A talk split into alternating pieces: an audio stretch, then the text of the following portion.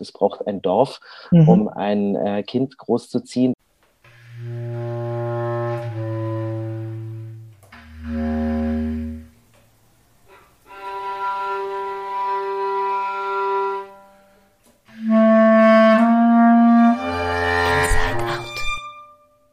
Ihr hört den Inside Out WUK Performing Arts Podcast. Wir, Franziska, Mareike und Felicitas, haben uns über den Inside Out WUK Performing Arts Club kennengelernt. Daraus hat sich dieser Podcast zum Thema Performancekunst entwickelt.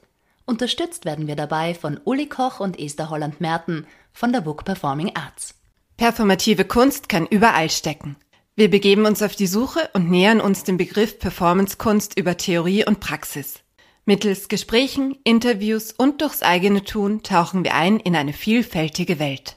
Euch laden wir dazu ein, uns auf dieser Reise zu begleiten und selbst spielerisch zu forschen. Hallo, schön, dass ihr wieder eingeschaltet habt. Und wieder eine neue Folge. Manchmal ballen sich halt die Termine. Bald gibt es ja auch wieder Live-Theater und Performance. Ich freue mich schon. Habt ihr schon Karten gebucht? Ähm, ich habe ehrlich gesagt noch keine Karten gebucht, aber ich freue mich auch schon. Ich bin sicher, wir treffen uns noch mal live im Book, oder? ich hoffe sehr, dass sich das ausgeht, ja. Und ich werde mir wahrscheinlich auch im Dschungel Wien noch die ein oder andere Produktion anschauen. Keine Ahnung, es ist immer manchmal ein bisschen ein Hin und Her zwischen, oh Gott, wieder so viele Menschen, aber yay, so viele Menschen.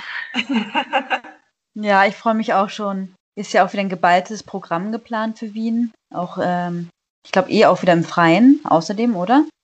Ich glaube, es wird sich sehr viel im Freien abspielen. Ja. Aber spielen. Gutes Stichwort. Genau. Aber bis dahin haben wir noch eine Online-Produktion und dazu hat uns Uli Koch ein Interview zugespielt. Sie spricht mit Lajos Talamonti von der Gruppe Interrobang über deren neueste Produktion Familiodrom. Viel Spaß beim Zuhören. Ich bin heute mit Lajos verabredet, ein Teil der Gruppe Interrobang, die am 14. und 15. Mai im Rahmen unseres Programms ihre aktuelle Produktion zeigen werden. Diese nennt sich Familiodrom und wird komplett über Zoom gespielt. Und gespielt ist da jetzt ähm, ein nicht unwesentlicher Begriff, weil ihr als Zusehenden dazu eingeladen seid, euch aktiv zu beteiligen und in Form von Abstimmungen und der Möglichkeit, euch zu Wort zu melden, in das Geschehen direkt eingreifen könnt. Ähm, lieber Lajos, ich würde heute sehr gerne mit dir das Thema Erziehung ein bisschen näher in den Blick nehmen. Und die erste brennende Frage ist mal, warum ein performatives Projekt über Erziehung. Wie seid ihr auf die Idee gekommen? Also, wie sind wir auf die Idee gekommen? Ähm, das ist eine gute Frage, äh, die ich nur halb beantworten kann. Ähm, die, die, die, Ideen, die ähm, ergeben sich oft quasi aus den vorangegangenen Produktionen, beziehungsweise gibt es immer wieder so Hinweise, auf die man aufmerksam sein oder werden kann, ähm, wenn man sozusagen das, was man gerade getan hat, ähm, anguckt. Das ist wie so eine Art Reaktion auf das ähm, Vorangegangene, was als nächstes kommt.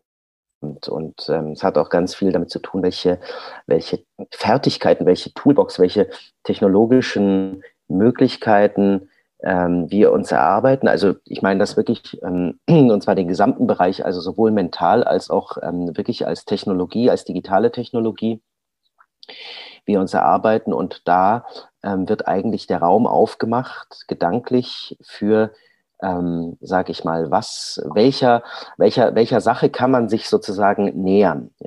Ja, so, das gibt also ein äh, aus dem Material, aus der eigenen Arbeit kommenden, eine aus der eigenen Arbeit kommende Wirklichkeit, die sich in das nächste Projekt quasi als Projektion auf das kommende sozusagen so verschiebt. Und dann gibt es ganz simpel natürlich auch den Grund, dass ähm, man selber aus dem Fundus sozusagen seiner eigenen ähm, Erlebnisse beziehungsweise ähm, Erduldungen heraus ähm, sich wenn man, wenn man die Kunst so als eine Möglichkeit der Bearbeitung oder der Befreiung auch betrachtet, als einen Freiraum, dann kommen natürlich die Dinge, die bearbeitet werden wollen, da drin auf die Agenda. Und dazu gehört, dass alle so späte Eltern sind. kommt man nicht drum rum, sich irgendwie damit zu beschäftigen ähm, und auch mit den äh, mit Erziehungsfragen zu beschäftigen. Und natürlich hat das Eingang gefunden. Das ist aber, naja, die nächste Frage, die du stellen wirst, wird sich da wahrscheinlich sowieso drauf beziehen. Ich lasse dich also stellen, bevor ich weiterrede. Ich weiß es gar nicht, ob sie sich darauf beziehen wird, weil ähm, was mich ein bisschen so umtreibt, wie ich mich auf das Gespräch vorbereitet habe, habe ich auf ähm, Wikipedia noch einmal ähm, ein bisschen Rousseau gelesen, beziehungsweise halt die Interpretation auf Wikipedia. Und ähm, wo ich dann so gedanklich hängen geblieben bin, ist, dass der Untertitel, den ihr gewählt habt, ist ein Empowerment nach Rousseau. Und das erscheint mir wie ein äh, sehr großer Widerspruch. Hm, magst du dazu mal Stellung beziehen? Nicht bevor du den Widerspruch wenigstens angedeutet hast. Okay, passt. Ähm, Rousseau natürlich ist halt auch nur ein Kind seiner Zeit und man muss halt sein Werk auch in diesem speziellen Kontext sehen. Aber ähm, es ist halt total ausgerichtet einerseits auf eine sehr elitäre Bildungsschicht, die überhaupt zu dieser Zeit die Möglichkeit hatte, einem Kind eine Kindheit zu ermöglichen. Und soweit ich weiß, stammt überhaupt das ganze Konzept Kindheit aus der Zeit von Rousseau. Mhm. Und ähm, und die dritte Ebene ist, dass es halt eben nicht nur so ein, ein elitärer Zugang ist, sondern auch ein rein männlich dominierter Zugang. Und ähm, es gibt ja dann in dem Buch ein letztes äh, Kapitel, wo dann, ich glaube, Sophie heißt sie, die, die Erziehung von diesem Kind beschrieben wird, die äh, tanzen und singen und so weiter lernen darf, während eben das männliche Kind in sieben Entwicklungsstadien begleitet wird hin zu einer Adoleszenz. Und, ähm, und natürlich ist es historisch gesehen in dem Kontext ein sehr ähm, spannendes äh, Ding zu lesen, aber mhm. zumindest in meiner Welt lässt es sich nur sehr schwer in die Gegenwart hinein transformieren. Mhm. Ja, das ist sicher eine Ebene, die bei uns auch mitreflektiert wird und im, in der Form, die wir ähm, als Gruppe Interrobang wählen, ähm, auch bearbeitbar gemacht wird, ähm, weil wir ja sozusagen nicht nur unsere Interpretation einer Sache ähm, oder eines Themas äh, präsentieren, sondern wir die Zuschauer nicht als Zuschauer, sondern eigentlich als Handelnde begreifen, die mitwirken bei der gedanklichen Arbeit, die geleistet werden muss. Insofern stellen wir eigentlich eher diesen gedanklichen Raum zur Auseinandersetzung und auch zur kritischen Hinterfragung zur Verfügung, als dass wir ihn quasi vorinterpretiert liefern. Also mhm. wir können natürlich können wir diesen Raum nicht komplett aufmachen und natürlich muss man immer auch eine gewisse Selektion im, Vorderf im Vorfeld und eine gewisse Kondensation sozusagen eines, weiß ich nicht, wie viele hundert Seiten das Ding hat, aber 400 Seiten, 300 Seiten. da wird natürlich viel gesagt, ja, und auch viel behauptet drin kann man nicht alles sozusagen ähm, sich auf alles einlassen, aber doch zumindest so auf einige Kernelemente äh, einlassen. Und das, der historische Kontext, ähm, dass man sich an dem beißt, ist ja eigentlich eher interessant. Ja, so ähm, natürlich macht der auch sowas auf, dass man sagt, aha, das ist ein, ein, ein, ein Werk, also wahrscheinlich das erste Werk einer radikalen Emanzipation sozusagen, ähm, wo ähm, so etwas wie Kinder überhaupt in ihrer Eigenheit gefasst, wie du ja auch richtig gesagt hast, in ihrer Eigenheit gefasst werden. Und das hat uns ja seitdem auch nicht mehr verlassen. Also diese, ähm, diese Setzung von Rousseau oder dieses Erkennen von Rousseau, ähm, das ist ja im Prinzip heute ähm, Standard. Mhm. So, also es gibt eine total breite Basis, konsensfähige Basis bei Rousseau, wo man ihn auch sozusagen eigentlich mit als einen der Urväter sozusagen auch der inneren Rebellion oder der individuellen Rebellion gegen so eine Überform äh, behaupten kann. Und der hat dann, glaube ich, als emanzipatorischer ähm, Reflex hat er einfach bei uns sozusagen quasi ein, eine, eine grundlegende ähm, Wirkung erzielt ähm, für alle weiteren Generationen von dort ab. Und es gab ja auch viele, die sich auf Rousseau bezogen haben. Ähm, insofern ist er schon sehr, sehr breit eigentlich da. Und ich glaube auch als Konsens, ohne dass man sich wirklich, ohne dass den Leuten klar ist, was eigentlich alles Rousseau ist, ja, so. Ähm, und auf der anderen Seite gibt es natürlich diese in unseren jetzt heutigen Ohren wirklich dissonanten Klänge, wo wir denken, oh Gott, was ist das denn für ein regressives Bild oder was ist das denn für ein Frauenbild, was hat er denn da eigentlich und so.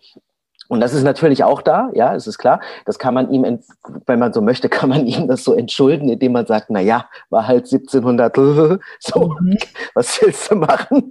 So, aber trotzdem ist ja auch interessant, ja, so, also, ähm, und wir haben jetzt auch nicht versucht, sozusagen ihn zu glätten, den Rousseau, und ihm alles, ähm, also all diese Spitzen zu nehmen, sondern wir haben die quasi versucht, auch an einigen Stellen exemplarisch auch zur Verfügung zu stellen, damit die Leute auch ähm, nicht gezwungen werden, ihn zu mögen. Nicht? Also, mhm. sondern dass man äh, durchaus ähm, auch eine gewisse Distanz wahren kann zu, ähm, zu diesen Sachen. Es ist ja auch mehr eine Art grundlegende, sag ich mal, ein grundlegender performativer Zugang, den wir zu Rousseau schaffen, ohne dass wir ständig sozusagen uns abarbeiten nur an seinen Thesen, sondern wir nehmen die eigentlich eher so als anregendes Material, damit man eigentlich in die eigenen Fragen hineinkommt und dann auch ein bisschen eben in der historischen Distanz, aber auch in der persönlichen Distanz quasi, ähm, quasi seine eigenen Positionen erkennen kann. Darum geht es eigentlich.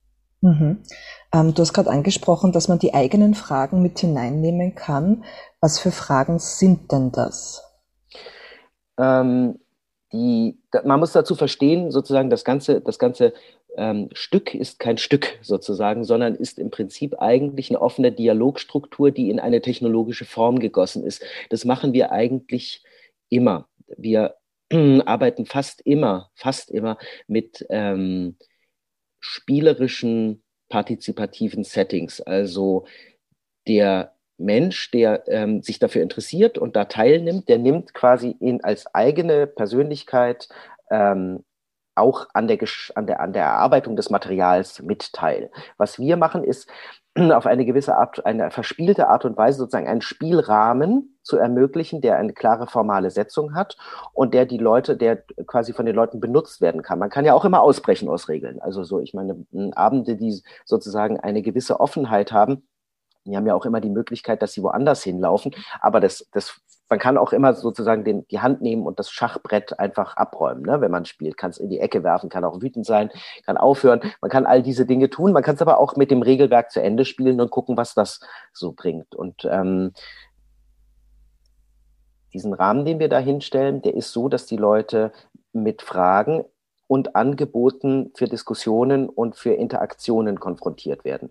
Ähm, jeder kann sich auch zurückziehen, es gibt nie ein Muss, also man muss nicht mitspielen, es ist kein Mitspieltheater im eigentlichen Sinne, so, sondern es ist eben nur eine Möglichkeit, das zu tun. Man kann auch stiller Beobachter bleiben, ja, so. Es gibt auch immer Leute, die sich nicht zurückhalten wollen oder so oder können. Und es gibt immer Leute, die wollen sich zurückhalten. Und all diese Möglichkeiten ähm, sind in diesem Spiel vorgegeben sozusagen oder, oder, oder möglich, ja, so als Spielposition. Und das bedeutet aber auch, dass man mit den Vorschlägen sozusagen in einen kollektiven Abstimmungsprozess hineinkommt und dass dieser kollektive Abstimmungsprozess ähm, die Möglichkeit gibt, dass man sich selber erlebt, wie man selber nachdenkt über gewisse vorgegebene Fragen und ähm, wie die anderen sich dazu verhalten. Kann man erleben sozusagen, ob man mit seiner Position besonders dissident ist oder ob man da sehr konform ist sozusagen, ob man, ob man sich da in der Gruppe wohler fühlt oder ähm, vielleicht sich vereinzeln möchte in seinen Positionen. Und, und, und dann gibt es auch immer einen gewissen Rahmen, der ist nicht immer gegeben, dass man quasi, aber das Spiel gibt es an manchen Stellen eben vor, dass man sagt, ist das jetzt die richtige Stelle eigentlich, wo man ähm, äh, nicht einfach nur zum nächsten übergeht, was diese ähm, Gruppenleute jetzt hier für uns vorgefertigt haben, sondern wollen wir einen Moment innehalten, wollen wir es diskutieren, wollen wir darüber reden und so. Brauchen wir einen Austausch? Brauchen wir eine eigene Idee, wie es hier weitergeht? Und da gibt es immer so Hinweise, sage ich mal, in dem Stück, ohne dass das jetzt irgendwie freigegeben oder offen gegeben wird. Wir sind irgendwie aber auch, wir sind irgendwie auch ein bisschen so, sage ich mal, so Formfreunde. Mhm. Also es ist nicht so hippiesk, wie es jetzt klingt, glaube glaub ich. Was ich an dem Konzept auch nochmal sehr spannend finde, ist, dass ähm, diese, diese Erziehung oder vielleicht eher auch mehr diese Sozialisation des fiktiven Kindes ja gemeinsam in der Gruppe bestimmt wird. Und üblicherweise ist mal das Elternteil zu, zu zweit oder allein oder zu dritt irgendwie unterwegs. und ähm, ist dann hier plötzlich in dieses Setting hinein, dass man mit einer sehr großen Gruppe an Menschen gemeinsam Entscheidungen trifft, was ja auch dieses Hippieske irgendwie ähm, doch auch wieder so, ähm, es fehlt mir das passende Verb dazu, halt hervorruft, sagen wir es vielleicht einmal so. Ähm, wie, wie ist dieser Prozess mit so einer großen Gruppe an Menschen da gemeinsam auch Entscheidungen zu treffen? Es funktioniert ja meistens über Abstimmung, aber was, was bedeutet es für euch aus einer ästhetisch performativen Sicht nochmal, dass da so viele Menschen dabei sind? Und dieser hm. gemeinsame Entscheidungsprozess vor allem getroffen wird?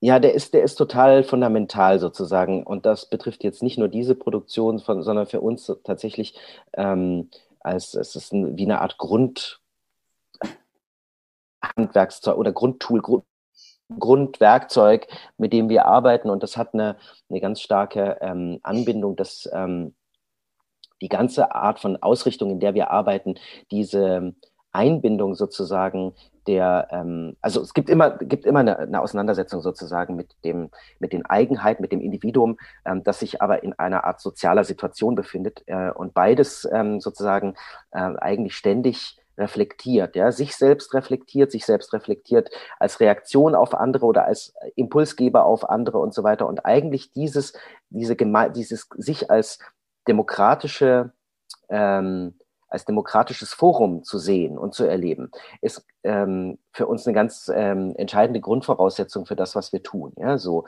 ähm, ja, habe ich, kann man sicher noch schlauere Sachen dazu sagen. Hm, komisch. Fällt mir jetzt gerade nicht so ein. Ich hatte gerade einen anderen Gedanken, deswegen, also ich wollte eigentlich auf diese Frage nach der was bedeutet es in Bezug auf das Familiodrom? Also ähm, ja. jetzt dass diese, diese, diese kollektive Situation, also der er, kollektive Erziehungskörper, was ist das mhm. eigentlich für eine Konstruktion? Das ist natürlich eine Konstruktion, das ist natürlich eine Behauptung und es ist natürlich auch ein künstliches Setting, ähm, weil richtig, also so groß werden die Patchwork-Familien selten, obwohl man ja in Afrika sagt, es braucht ein Dorf, mhm. um ein äh, Kind großzuziehen. Da ist ja auch ähm, interessanter, interessante Wahrheit, die da drin steckt. Aber, aber eigentlich erziehen nicht 60 Leute oder 80 Leute ein Kind. Vielleicht übers ganze Leben gesehen wird man so von 80 Leuten erzogen, würde ich mal denken.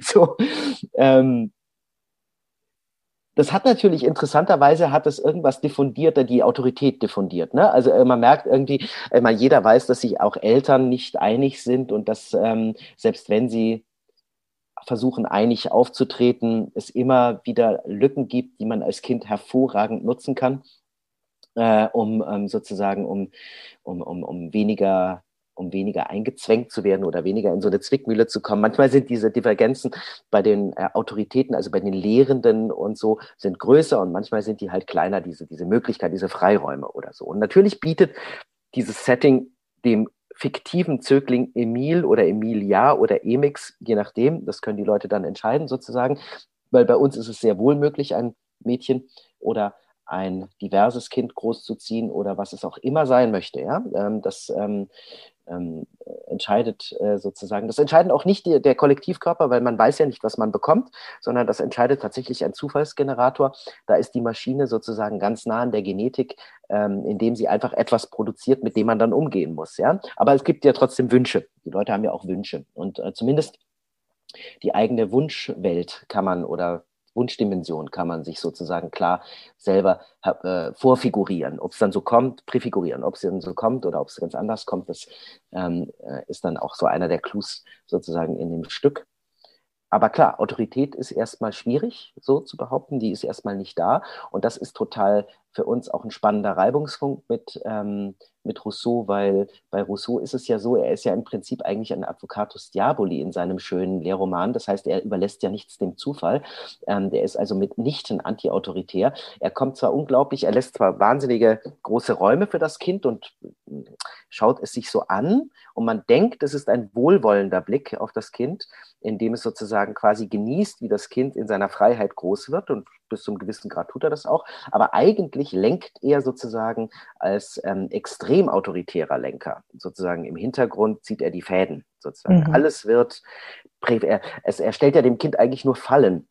So oder, oder baut ähm, sozusagen ähm, Lernparcours für das Kind auf, wo das Kind sozusagen quasi eigentlich nur, also nicht merkt, wie das ist eigentlich an einem unsichtbaren Faden, das sozusagen von einer unsichtbaren Autorität gelenkt wird. Da ist was ganz äh, Dr. Mabuse-mäßiges auch drin und so in dieser, ähm, was aber total auf den Charakter von Erziehung halt hindeutet, was das eigentlich ist, Erziehung. Ja, das ist natürlich nicht äh, nur eine wohlwollende Begleitung, sondern es gibt immer auch den Aspekt, dass der Erziehende ja etwas will. Der hat ja eine Vorstellung davon, was er da tut. Ja, Und diese, und ich glaube, darum geht es eigentlich. Das ist das, was man erleben kann, ähm, dass man eigentlich sich selber die ganze Zeit reflektieren kann in dieser Frage, was will, also was sind denn eigentlich meine Werte? Was sind denn eigentlich meine Vorstellungen? Und dann erlebe ich diese eigene äh, Anschauung plötzlich in entweder im Zusammenklang mit anderen, die mich bestätigen da drin und sagen, ja, ja, genau, wir wollen das auch, das muss alles genau so sein, ja, so,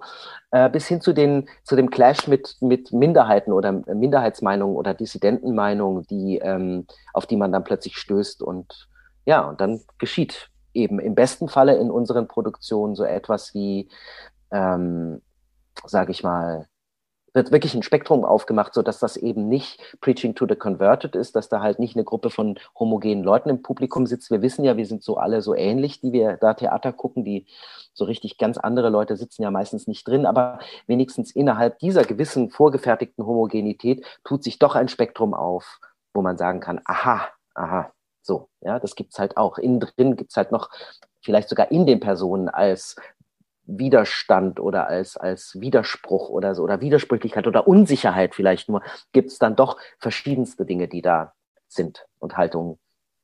Die kann man da vielleicht erleben. Ihr hört den Inside Out WUK Performing Arts Podcast. Während du jetzt so gesprochen hast, ist so ein, ein, ein sehr persönliches Unwohlsein von mir noch einmal stärker hervorgetreten, nämlich diese. Freut mich, dass ich das bei dir auslöse. Schrecklich. Was habe ich nur getan? Ähm, also mir geht es da vor allem so um diese Diskrepanz in meinem Kopf zwischen dem Wort Erziehung und dem Wort Sozialisation. Ähm, weil natürlich so Rousseau, wie er das Ganze auch so gedacht hat, oder auch so diese Erziehungskonzepte, wie sie entstanden sind, ja doch eben diesen eben diesen Weg irgendwie noch einmal beschreiben und diese eine Autoritätsfigur oder zwei Autoritätsfiguren als die zentralen Elemente im, im Leben eines Menschen beschreibt. Und ich versuche für mich eigentlich, und ich schaffe es auch noch nicht sehr gut, das Wort Erziehung aus meinem Sprachschatz ähm, ein bisschen zu entfernen und mehr über Sozialisation zu sprechen. Also um gar nicht mehr so, so diesen, diesen autoritären Charakter mit hineinzunehmen, sondern vielmehr diesen, dieses, dass man ein Kind sozialisiert und das ja auch nicht nur über die Eltern passiert, sondern halt auch durch die verschiedenen anderen Menschen, die im Leben eines Kindes dabei sind. Sei es jetzt der Kindergarten, ein Werbeplakat, Fernsehsendungen und das äh, Bilderbuch. Mhm. Wie, mhm. wie, wie geht's dir mit diesem Begriffspaar? Kommst du mit meinem Unwohlsein mit oder siehst mhm. du das nochmal anders? Ich, ich komme total mit. Ich, ich sehe es, glaube ich, tatsächlich ein bisschen anders, aber ich komme total mit ähm, mit dem, was du sagst. Und ich würde ja sagen, genau das ist ja auch die, die Form von, von dieser Produktion Familie Drum. Sie ist ja Sozialisation und eben nicht Erziehung. Denn es, Erziehung muss ja in den Händen der vielen und auch vor allem der, des, des breiten Spektrums an Haltungen, muss Erziehung zwangsläufig eben diffundieren. Der, Autorität muss diffundieren. Das, das, das kann nicht behauptet werden. Es können nicht 60 oder 80 Leute unisono ohne Diskla äh, Missklang sozusagen eine Position darstellen. Und, und deswegen ist das Familiodrom tatsächlich eine Sozialisation und eben keine Erziehung auf eine gewisse Art und Weise. Ähm, Empowerment, weil du das so gefragt hast, würde dann wahrscheinlich eher so bedeuten, dass man sagt, es ist ein Empowerment sozusagen für die, für das Loslassen äh, aus dem mhm. alten Be Erziehungsbegriff oder für die Emanzipation vom alten Erziehungsbegriff. Ja, mhm. so. Also empowered wird sozusagen quasi auch der Einzelne oder entlastet, könnte man auch sagen, wird ja der Einzelne in seiner Aufgabe, ähm, diese fürchterlichen Aufgabe sozusagen des, ähm, des Vorbilds. Ja, so. Ähm, und und, und, und ähm, die Festigkeit quasi, die der, der Person, die Person entwickeln muss für sich, ja, um der Erziehende zu sein. Ja, also in seinen Anschauung, Festigkeit in seinen Werten, in seinen, ähm, auch in seinen Forderungen, zu sagen, mach das, mach das jetzt, äh, lass das jetzt, jetzt haben wir kein, so, ne, das ist ja ganz viel ähm, Struktur, Halt und Struktur sozusagen, die behauptet, die man erstens behaupten muss, zweitens auch an sich entwickeln muss und dann auch noch bei dem anderen quasi in den anderen, für den anderen darstellen und, und ähm, bereitstellen muss. Insofern ist es total richtig, das ist sozusagen quasi schon der Prozess einer größeren Sozialisation oder eines größeren Einflusses zu sagen, da sitzen 80 Leute, die eben ihr fiktives, in dem Fall fiktives Kind, ja, ähm, gemeinsam eben erziehen und, und ähm, das schafft eben extrem viel Freiräume. Empowered wird also nicht nur das Kind oder so gegen diesen Zumutung einer 80-köpfigen Familie, äh, sondern oder 80-köpfigen Erziehungsgemeinschaft, sondern empowered werden auch die, die Erziehenden selbst, ja, die ja ähm, aus dieser, aus diesem, ja, aus dieser, aus dieser, aus dieser vielleicht auch schwierigen Verantwortungssituation ein Stück weit entlassen werden. Da hätte ich jetzt persönlich auch meinen Kritikpunkt, weißt du, weil du gesagt hast, mhm. ich stimme dir, äh, ich verstehe es und ich weiß, wir haben auch in diese Richtung gearbeitet. Aber ich sage mal jetzt privat, ich bin nicht so davon überzeugt, dass ähm, das für einen selber so eine schädliche Sache ist und dass das auch für das Kind irgendwie ähm, eine schädigende Situation ist. Ähm, aber das kommt halt auch sehr drauf an, nicht? Also es kommt immer drauf an, wie, ähm, welchen, welcher, welcher Halt, äh, welchen Halt ich biete, ne? in mir und konstruiere oder so. Ich kann ja auch Gefängnis konstruieren oder halt so. Mhm. Aber, aber dass man Halsgeber ist, also die Gefahr besteht natürlich immer, dass Verantwortung diffundiert wird. Da, wo es niemanden mehr gibt, ja, ähm, da gibt es auch niemanden. Ich stelle mir gerade so vor, also jetzt mal so, ich sage jetzt mal dystopisch, ja, das, wir machen das nicht im Stück. Es ist jetzt nur weitergedacht bei dir. Ich, ich mache jetzt mal Familie und Rump äh, 4. Äh, 3.0 oder 4.0, nächste äh, Version äh, gebaut als, Utop als, als Dystopie, würde man sagen. Wir haben es als Utopie gebaut. Wenn man es als Dystopie baut, würde man sagen, was passiert mit dem, ja, ich sag mal, 34-jährigen, äh, mit der 34-jährigen Emix oder dem, das Emix sozusagen, das bei einem Psychotherapeuten auf der Liege sitzt und versucht, sich klar zu werden, woher dieses Unwohlsein kommt. Und, und, und, und er kann sich ja nichts erinnern. Er hat so viele Erlebnisse mit so wahnsinnig vielen Leuten, dass er nichts mehr zuordnen kann und so weiter. Und ähm, so und nicht weiß, wer, an wen er sich, an wen er seine Verzweiflung da, äh, bei der Sinnfrage, die er nicht beantwortet bekommt, sozusagen, warum bin ich da, warum fühlt sich das so an, äh, was soll ich eigentlich und so weiter. Und, ähm, und er versucht verzweifelt irgendwo einen Halt zu finden, wo er irgendwas, ähm, wo er irgendwo mit was umgeht und da ist aber nichts, ja, so. Da ist nur Freiheit oder Leere und dann geht er raus und hat so ein Rezept für so schwere Antidepressiva dabei. oh Gott, jetzt höre ich auf. Das ist ein Witz, das ist ein Witz, ne? So, also wie gesagt, das Stück be be beschäftigt sich nicht damit. Aber es ist ja, für die, die, die nächste Version ist auf jeden Fall spannend anzudenken. Äh, Lajos, du hast ganz am Anfang gesagt, so, dass ihr ähm, alle relativ spät Eltern geworden seid. Du auch? Na, ich war relativ, ich bin, ich bin der Ausreißer. Bist der ich, Ausreißer. Ja, ich, ich darf mir ja so ein bisschen eine dissidente Meinung sozusagen zu diesem Thema bewahren. Ich habe mit 30 mein erstes Kind bekommen. Das ist relativ früh sogar, oder? Ist, ich glaube, das ist guter Durchschnitt, ja. Guter Durchschnitt. Es ist jünger geworden. In meiner Generation, ich bin ja schon ein alter Sack, ähm, also in meiner Generation war jetzt 30, jetzt, jetzt ist besser geworden. Jetzt sind die Leute wieder ein bisschen lockerer damit, ja. Ja, jetzt darf man unter Anführungszeichen darf man, Genau, in meiner Generation gab es ganz viele so 39, 38, mm. 42, 41. Aber dafür habe ich spät nochmal zwei dazu bekommen. Also ich habe noch zwei kleine. Ah, sehr schön. Mhm. Und wie viel von dem, was du selber anhand deiner Kinder erlebst oder auch Nina und Till, ähm, ist in das Stück mit hineingeflossen? Also ständig alles. Mhm. Nicht, dass das am Ende übrig geblieben ist. Ich glaube, wir haben tatsächlich, ähm, aber es hat uns natürlich sehr geholfen ähm, bei der Konstruktion einer Dramaturgie sozusagen durch den, durch den Abend. Die, die ganzen Erlebnisse sind natürlich, also dass man sich so reinfühlen kann, in wie ist es morgens mit Kindern, äh, wie ist Zeitdruck mit Kindern, wie ist abends, wie ist ins Bett gehen, wie ist Essen und so weiter. Das glaube ich, da kommt man einfach nicht drauf, nicht selber welche hat. Das ist einfach so, äh, vielseitig, ja, so und, und bei dem, wir konstruieren quasi eigentlich wie ähm, in der Psychologie würde man sagen, wie so Fallbeispiele. Und an, an diesen Fallbeispielen kann man dann sein eigenes Verhalten so präfigurieren oder kann sich so überlegen, wie, wie, würde ich reagieren, ja, in der Situation? Was finde ich, was finde ich richtig? Ist da mehr so mein Bauchgefühl gefragt oder muss ich da irgendwie drüber nachdenken? Muss ich das irgendwie richtig machen? Und was wäre das dann richtig machen? Was wäre falsch? Und welche Folgen hätte das? Also in so einen, sage ich mal, in so einen Raum der gedanklichen Auseinandersetzung oder Spekulation kommt man rein. Den stellt man sich übrigens als reale Eltern ja auch ständig. Also es ist gar, es ist gar nicht so fiktional oder so. Das machen wir ja auch äh, in Realität, dass man denkt, hätte ich anders machen sollen oder warum, habe ich so wenig Geduld oder. Ne?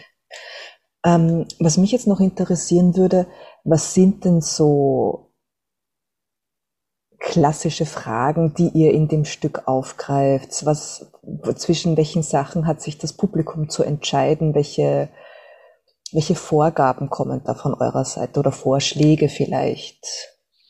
Na, die Dramaturgie sagt, es gibt ähm, wie, wie, wie in der Wirklichkeit sozusagen am Anfang sehr viele. In, in der Technik würde man sagen, es ist so eine Art ähm, Anamnese Medizin wäre es so ein Anamnesekatalog. Also, dass man quasi präfiguriert erstmal all das, was man selber als Projektionen, Wünsche, Vorstellungen hat. Und je weiter der Abend voranschreitet, desto weniger hat, hat man als, als, als Lenkender quasi die Möglichkeit, ständig was zu bestimmen. Ja, weil, weil das Objekt der Erziehung, also ähm, das Subjekt quasi, da, nee, ist Objekt eigentlich, ne? so, ähm, der, der, der, der, der Emilia, Emix, Emil, ähm, dass der dann einfach zunehmend eigenständiger wird. So. Und auch mehr Pro Geschichte produziert. Also mehr Sachen, dem, mit denen man konfrontiert wird. Am Anfang hat man sehr, sehr viele Möglichkeiten, grundsätzliche Entscheidungen zu treffen. Da gehört zuerst mal auch eine Entscheidung über sich selbst und das eigene Leben. Also wo wächst man, wo wächst das Kind auf? Das habe ja ich in der Hand als Erwachsener. Mhm. Land, in der Stadt, auf dem Dorf, in der Vorstadt. Ist es reich, ist es arm? Ähm, ja, ist es, äh, welche, äh, welche, welche, welche, welche, in welche Schule soll es gehen? Welche, soll es in die Kita gehen? Ja, so, ähm, bekommt äh, in welche, in welche Art von Sozialisation soll es hineingeboren äh, werden? Mit welchen Werten soll es auf, äh, aufwachsen? Ähm, welchen Dinge, welche Dinge versuche ich von ihm fernzuhalten? Welche Dinge soll es erleben? Soll es, es Dinge erleben, äh, um auch an denen zu scheitern und zu wachsen? Oder will ich es eigentlich, ähm, will ich das Kind äh, bewahren vor etwas? Versuche ich es zu schützen? Ja, so, das sind erstmal so die ganz grundlegenden ähm, Haltungsfragen sozusagen. Und wenn ich vor, vor, was schützen möchte, vor was? Ja, so was was ist was bedroht's denn? Ja, so. Ähm, und da kann man ganz viele Voreinstellungen äh, und ganz viele Entscheidungen treffen. Und dementsprechend gibt es eben auch immer Folgeereignisse oder, oder Dinge, die meine Entscheidung auslösen, die wiederum zu neuen Entscheidungen führen, die ich treffen muss, die wiederum neue Sachen auslösen. Also wie so ein, Reaktion, Aktion, Reaktionsschema sozusagen, durch das man so durchgeht. Und während das passiert, wächst eben auch die eigene Geschichte des Kindes an und plötzlich bin ich am Ende dann mit immer mehr Erzählungen eigentlich konfrontiert oder immer mehr sage ich mal, Dinge, die ich nur noch hören oder beobachten quasi kann oder, oder wo ich sage, aha, jetzt macht er dies, jetzt macht er das oder entwickelt das Kind auch eigene Ansprüche und sagt, es möchte dies, es möchte das, darf es das, wann kommt das Handy, wann, wann kriegt es ein Mobile Phone, ja, darf es schon ganz früh, muss es ganz früh eine andere Fremdsprache lernen, braucht es äh, ein Gerät sozusagen, setzt sich vor den Fernseher, oder, oder darf es Videospielen? Ja? Ist es äh, digitale Früherziehung, wenn es mit fünf ein Tablet hat? Mhm oder? Oder darf es erst mit äh, 16 oder 18 eins bekommen oder, oder 14 oder so, ja? So da, und, und, und, und das sind Entscheidungsfragen, aber die beleuchten ja auch immer eine gesellschaftliche Wirklichkeit, eine Realität, sagen etwas über meine Vorstellungen, meine Ideen, meine Ängste, meine Hoffnungen, meine Wünsche, meine geheimen Botschaften, meine offenen Botschaften an das Kind aus. Ja, weil, also da sollte sich auch diese soziale Situation als Lehrkörper nichts vormachen. Ja, äh, natürlich hegt auch die äh, ganz normative Vorstellungen davon, wie es zu sein hat. Ja, so. Und, gerade da, wo starke Überzeugungen ins Spiel kommen, hat man eine große Normativität. Mhm. Mhm. Wenn ich das jetzt gerade richtig verstanden habe, ähm, heißt, weil das sind ja alles sehr entscheidende Fragen, heißt das ja dann auch, dass jeder Abend ganz anders ist, weil ja natürlich die Gruppe an äh, Erziehungsberechtigten immer auch anders entscheidet. Ganz genau. Genau, das ist das, das, das Coole daran. Es gibt einen dramaturgischen Faden, an dem, weil es ja auch ein maschinelles Arbeiten ist, wir arbeiten ja nicht nur mit Performern und so, sondern ähm, auch mit einer, mit einer Maschine, mit der man es zu tun hat. Und die ist ja nicht so flexibel, wie man weiß. Aber auf der anderen Seite ähm, ist die schon relativ schlau, die Maschine. Also die bietet schon eine Menge sozusagen Möglichkeiten, aber sie bietet einen gewissen eine gewisse Fahrrinne, in eine gewisse Richtung. Also der, der Abend fährt nicht heute nach Norden und morgen nach Südwesten, sondern der fährt eigentlich immer nach Norden, aber mal fährt er nach Nordosten und mal fährt er nach Nordwesten. Also. Manchmal dreht er auch wahrscheinlich irgendwann zwischendurch um und geht nochmal in die andere Richtung. Geht, ist das möglich? Ja, das kann ja bis zum gewissen Grad ja. Allerdings würde er auf den Widerstand der Maschine äh, treffen der Abend und auch auf den Widerstand der Performer, die ähm, dem schon eine gewisse also die, die Versuchsanordnung ist nicht die zu sagen, wir fangen mal an mit so einer Grundhypothese und dann schauen wir mal, wo wir landen. Also wir sind nicht ganz so, sondern wir sind mehr so wie Christoph Kolumbus. Wir nehmen quasi ähm, fehlerhafte Häfen in Kauf, äh, oder beziehungsweise nicht vor, also nicht unsere Vorstellung so. Wir versuchen zu vermeiden, dass die Leute dann da Indianer zu nennen oder so. Also, ähm, aber wir wissen schon, wohin wir segeln wollen. Wir wollen, dass das Kind sein 18. Lebensjahr erreicht mit uns. Wir wollen nicht, dass es stirbt mit sechs oder so, ne? Zum mhm. Beispiel. Das wäre ja auch ähm, krass. Aber ja, Wäre krass, genau, ja, genau. Also darum geht es nicht. Es geht nicht darum, dass wir sozusagen ähm, völlig im fantastischen Bereich sind, sondern wir, wir wollen schon, dass die Leute diesen Erziehungsfragen auch in diesen verschiedenen Altersstufen begegnen, dass das Kind 18 Jahre alt wird, bis wir es irgendwann mal loslassen. So. Und, äh, und, und, und, und wir mit dem Kind an uns selber lernen oder uns selber kennen und äh, kennenlernen eigentlich, ja, in den Fragen, während wir das Kind begleiten. Genau. Und, und da ist das Kind ist nicht so flexibel. Das, das, äh, das weiß schon, welche Herausforderungen. Also, ne, wenn wir solche Eltern sind, dann wird es uns solche Herausforderungen an die Hand geben. Und wenn es in diese Richtung geht, dann so. Wir, wir erfinden uns jetzt nicht, sagen wir mal, so, ah, die Leute haben das gesagt, hm, dann wäre doch so eine Art von Problem jetzt toll. Hm? So, die sind heute so, äh, die sehen heute so ordentlich aus, dann wollen wir denen mal eine Magersucht hinwerfen oder so. So machen wir es nicht. Also. Okay. Gibt nicht so eine Küchenpsychologie da drin. Gut. Das beruhigt ein bisschen. Mich, es hat uns lange umgetrieben, in dem Stück zu sagen, ah, mhm. was kann man da, wie kann man das denn eigentlich machen? Ja, so, ja. Wie geht das denn eigentlich? Das werde ich aber jetzt nicht verraten, wie das geht. Aber jedenfalls nicht so Küchenpsychologie. Also das, ähm, ja. Das heißt eigentlich, ähm, die Menschen sind einfach eingeladen, dabei zu sein, um herauszufinden, wie es funktionieren könnte. Ja, und wie sie funktionieren halt vor allem. Ne? Mhm. Also im besten Falle erfährt der Zuschauer ja was über sich, ähm, wenn er da dabei ist. Mhm. Klingt sehr spannend.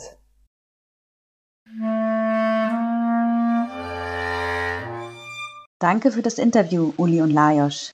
Wir sind schon gespannt und haben auch schon ein paar Fragen parat. Wie wird wohl das Klima sein, wenn unser Kind seinen 18. Geburtstag feiert? Oder wie viele globale Krisen muss es bis dahin überstehen? Schaffen wir es als Großgruppe durch Erziehung bzw. Sozialisierung via Zoom ein Kind auf die Welt vorzubereiten? Vielleicht erfahren wir das alles bei der Produktion Familiodrom von Interrobang. Das Empowerment nach Rousseau findet als interaktiver Livestream via Zoom statt am Freitag, den 14. und Samstag, den 15. Mai, jeweils um 20 Uhr. Und unsere Handlungsanweisung für heute lautet, schnapp dir ein Kind in deiner Umgebung, natürlich mit der Erlaubnis seiner Eltern. Mach einen Ausflug mit ihm, wo es hingeht, bestimmt das Kind. Danke fürs Zuhören und vergesst nicht, Karten zu reservieren. Alle wichtigen Links und Infos findet ihr wie immer in den Shownotes. Bis zum nächsten Mal. Ciao. Wenn euch der Inside Out Book Performing Arts Podcast gefällt, hinterlasst uns gerne einen Kommentar oder schreibt an performingarts.book.at. Der Podcast ist auf allen gängigen Plattformen online und wir freuen uns, wenn ihr ihn abonniert.